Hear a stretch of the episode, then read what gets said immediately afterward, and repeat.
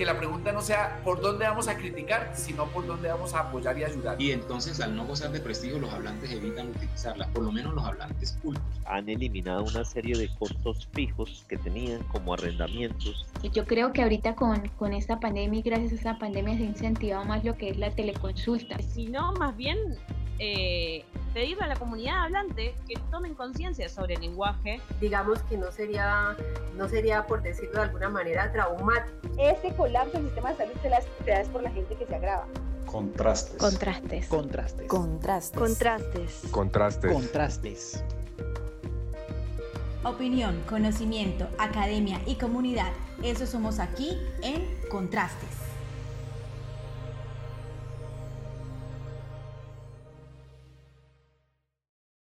Hola, bienvenidos a Contrastes. Soy Linda Bula. Y yo soy Javier Ferreira. Hoy nos acompañan dos compañeros de la UNAP que tienen que ver con el campo de la investigación.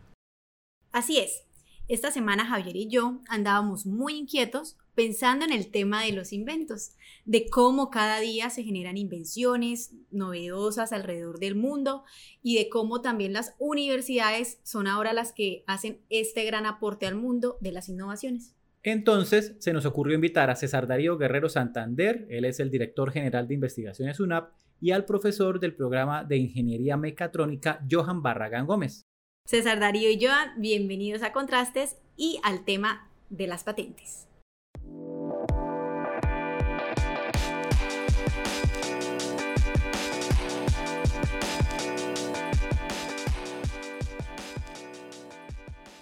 César Darío nos explica que una patente es un derecho que otorga el Estado sobre una invención, un producto o un proceso, para que pueda ser explotada en un periodo, en un periodo determinado de tiempo. Y ese periodo de tiempo está estipulado entre 10 y 20 años dependiendo del tipo de patente que se solicite para ese producto o para ese proceso. César, entonces, ¿qué se puede patentar como producto o servicio y cómo se, se determina si se obtiene por 10 o por 20 años? Estas preguntas están relacionadas con, con los tipos de, patentes y también con lo, con lo que debe tener una invención para que pueda ser patentable. En, en, una invención debe cumplir con tres elementos para que sea patentable. El primero es la novedad, es decir, que cuando se revise si existen inventos similares en el mundo, eh, pues no haya, una, no haya otro igual a, ese que se quiere patentar. Lo segundo es el nivel inventivo, que ya tiene que ver más con, el nivel de disrupción, digamos, de la, de, la, del invento, eh, con el grado de creatividad, con el grado de, innovación que se tiene en el invento. Y el tercero es la aplicación industrial, y ese tiene que ver con que esa invención se pueda fabricar o que se pueda utilizar en, cualquier tipo de, industria. Esos tres elementos van a determinar los tipos de patentes que son o los patentes de invención o las patentes de modelo de utilidad. Las patentes de invención son patentes que tienen un carácter de novedad y un carácter de eh, nivel inventivo y de aplicación industrial, es decir, cumplen con los tres requisitos. Las patentes de modelo de utilidad cumplen con los, requisitos de novedad y de aplicación industrial. Y ahí vienen asociados los tiempos que me preguntabas, y es que una patente de invención puede ser protegida a lo largo de 20 años, eh, mientras que una patente de modelo de utilidad se protege por 10 años. Gracias por la explicación, César Darío. Entonces, para retomar y subrayar este aspecto, yo puedo solicitar y obtener una patente por 10 años si esa patente es de utilidad o si mi invento es de utilidad, es decir, inventos que son mejoras funcionales realizadas a herramientas, objetos o dispositivos, algunos ya existentes. Y por 20 años para patentes de invención, de invención de instrumentos de trabajo, de herramientas, de utensilios, dispositivos o de objetos eh, conocidos. Bueno, pero ahora me surge una duda, una inquietud. ¿Para qué se solicita una patente? ¿Yo qué gano con eso? O mejor dicho, ¿cuáles son los beneficios de patentar un invento? ¿Qué nos dices frente a esto, César Darío?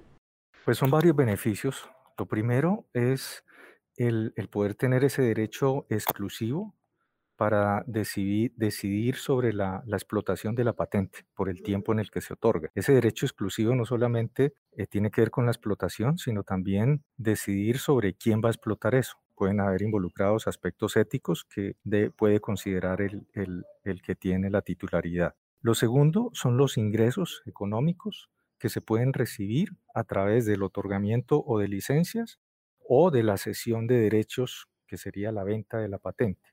Otro beneficio es la reputación que adquiere el inventor y también la institución titular de la patente. Y en el caso de la UNAP hay un beneficio adicional para los profesores, que es un beneficio económico que otorga la resolución 592 de febrero del 2021.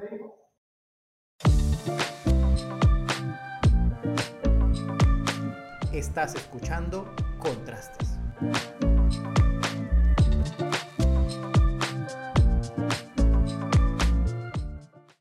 Entonces, si la patente es como un permiso que otorga el Estado, esto quiere decir que las solicitudes de patente se hacen en cada país o nacionalidad del inventor, o en el país en el que el inventor desee explotar su invención.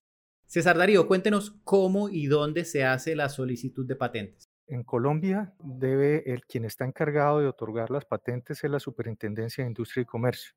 Entonces lo que debe hacer es presentar una solicitud de patente a esa Superintendencia de Industria y Comercio. Eso implica varios pasos que incluyen la revisión de los requisitos de patentabilidad, la revisión del estado de la técnica y la elaboración del documento de solicitud. En la UNAM nosotros estamos conformando, de hecho, una unidad de transferencia tecnológica que apoya al investigador, al profesor, para que pueda realizar esas actividades. Si yo quiero patentar a través de la, de la superintendencia, yo obtengo la patente, la protección en Colombia.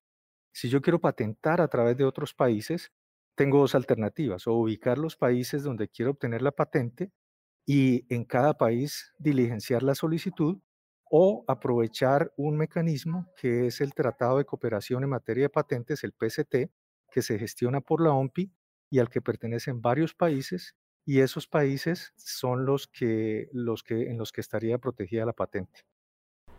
La OMPI, que es lo que menciona César Darío, es la Organización Mundial de la Propiedad Intelectual con sede en Ginebra. Y a esta organización pertenecen 153 países de los cinco continentes. Una pregunta más para el director general de investigaciones UNAP, César Darío Guerrero Santander. ¿Qué protección otorga una patente y qué garantiza el hecho de patentar un invento? Lo que tú patentes, solamente tú puedas decidir cómo se va a explotar. Nadie más puede, en el, territorio en el cual esté protegido, nadie más puede tomar esa decisión sobre qué uso se le va a dar al invento que tú tienes. Ese es, el, ese es el derecho y la protección que te da. Entonces, si una persona crea algo parecido a lo que tú tienes, esa persona, eh, y, va a patentar eso, esa persona cuando se haga la revisión del estado de la técnica va a encontrar la patente que tú tienes y no va a poder patentarlo. Si esa persona hace uso de lo que tú patentaste para crear algo, está infringiendo el derecho de propiedad intelectual y puede tener unas repercusiones legales frente a lo que inventó utilizando lo que tú tienes. Muchas gracias César por esta información tan completa y detallada. Yo agrego que la UNAP tiene a la fecha, hasta el momento, cuatro patentes, tres de invención y una de modelo de utilidad. Estas patentes son, eh, la primera es el sistema de rehabilitación asistida, la segunda es el proceso de obtención de bioabono a partir de excretas porcinas, la tercera es el entrenador de marcha para el ejercicio de los miembros inferiores humanos y la última que ha recibido la universidad es la plataforma de simulación de ciclismo de ruta. Y uno de los profesores investigadores que ha aportado a esta lista de inventos y sus respectivas patentes en la UNAP es Johan Barragán Gómez del programa de Ingeniería Mecatrónica. Johan, bienvenido a Contrastes y cuéntenos cómo ha sido su trabajo como inventor. Pues muchas veces uno se realizan proyectos, pero sin, sin miras, o sea, inicialmente, eh, digamos, sin, sin, ese objetivo de patentar, ¿sí? Eh, algunos, algunos investigadores trabajan de esa forma, simplemente pues realizan sus investigaciones y, y pues, digamos, buscan generar algunos artículos, eh, escribir sobre ese tema, profundizar en esa brecha de conocimiento Eh, hay otros como, por ejemplo, en mi caso, que yo sí con anticipación, todo lo que mis esfuerzos los enfoco hacia generar patentes, productos con patentes, ¿sí?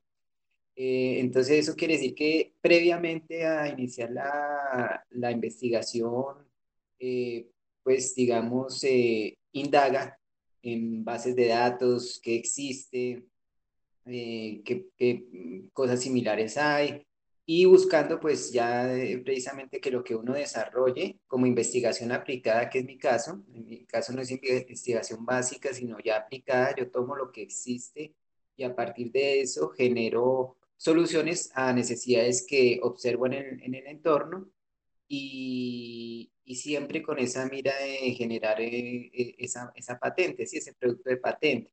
Eso implica eh, hacer unas búsquedas pues, muy exhaustivas de lo que existe en el estado del arte, en el estado de la técnica, y pues para uno no hacer lo mismo, ¿sí? Eso, eso en palabras sencillas es eso, uno lo que busca, las patentes buscan, cuando se genera el mecanismo de patente, se deben cumplir con eh, requisitos de novedad, de aplicación industrial, y el otro requisito es el nivel inventivo.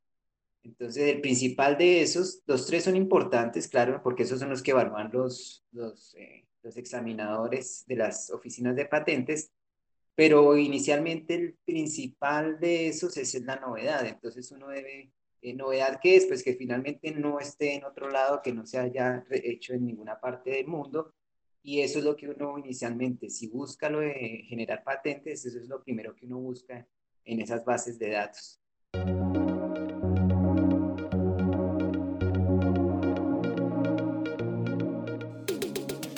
Puntos de vista, opiniones, diálogos, voces expertas. Esto es Contrastes.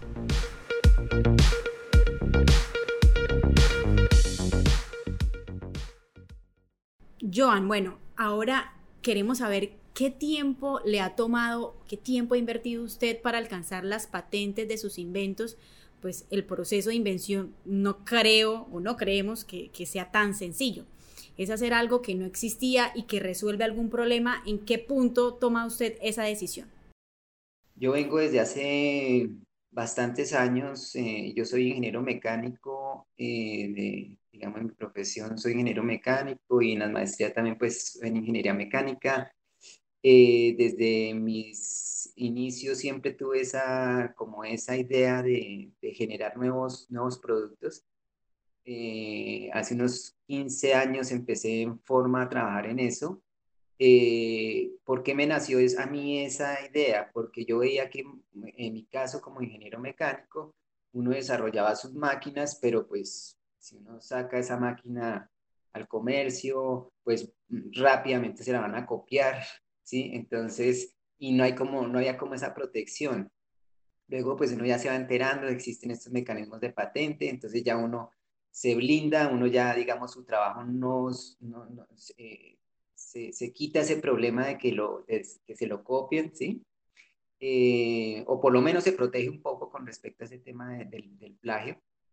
Y, y, así va uno trabajando. Yo siempre tuve eso en, mente hace mucho tiempo.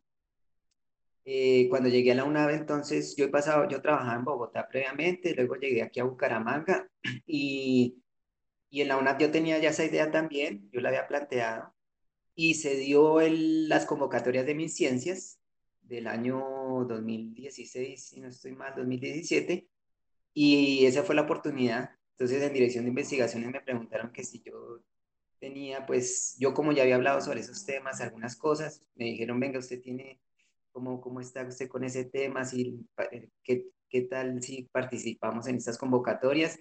Y así empezó eso.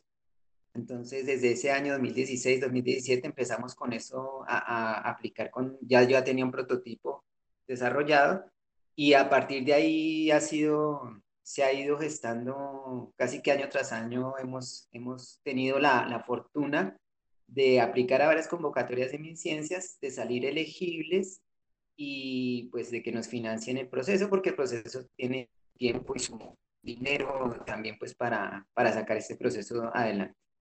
En dos de sus inventos y sus patentes, Johan ha trabajado con estudiantes de la UNAP especialmente, y esto ha permitido que ellos también hagan parte de la historia como inventores de esos desarrollos. Junto a él eh, nos cuentan que han trabajado los estudiantes de la UNAP Germán Andrés Ovalle y David Alejandro Triana.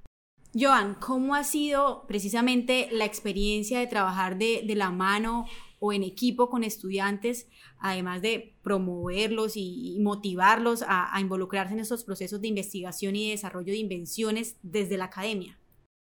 En realidad la patente, las patentes son, son, digamos, como abiertas a un público mucho más general, donde están la creatividad humana pues no, no tiene límite y no tiene, no distingue de doctores, de, de, de eh, profesionales con maestría, de pregrado, o sea, eh, eh, ahí entra todo el que tenga una, una, mente abierta y tenga la creatividad para desarrollar soluciones a necesidades. Entonces no, no tiene como eso, esas restricciones. Eh, yo invito a los estudiantes, algunos me han oído hablar en estas entrevistas que me han hecho, en, cosas, en webinars que he presentado. Ahorita tengo el caso de un estudiante que, mío que, que trabaja, estamos trabajando ya en un producto también y que todavía pues no, no nos falta para llegar a la, a la parte de solicitud de patente, pero estamos trabajando en eso y él, él empezó a trabajar conmigo como estudiante de colegio y ya está ahorita en primeros semestres en la UNAP. Entonces, eh, eh, está abierto a todo ese público y yo los animo a quienes quieran eh, participar en estos procesos, pues que lo hagan. Y pues si necesitan de pronto alguna guía o quieren en conjunto desarrollar algo, pues con mucho gusto se pueden contactar conmigo y, y, y ahí armaremos algún proyecto. Otro aspecto que queremos tratar es el de qué inventar.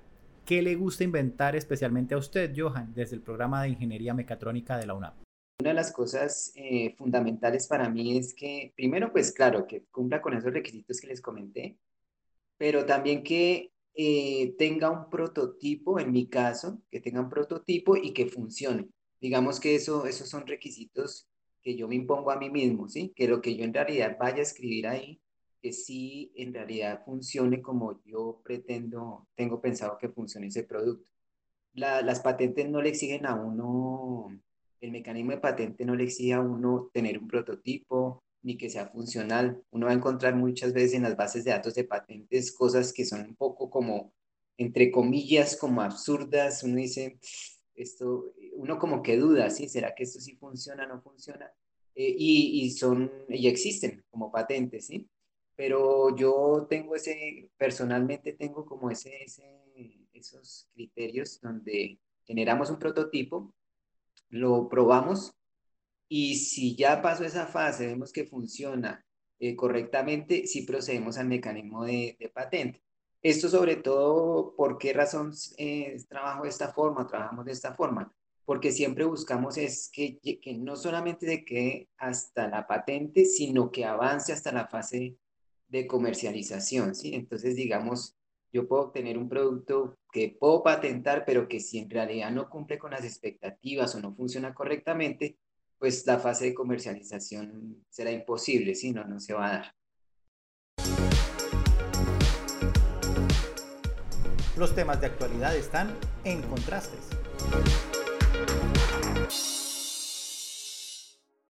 Bueno, luego de escuchar a César y a Johan, creo que es claro que el camino de la innovación y el desarrollo lo marcan las patentes.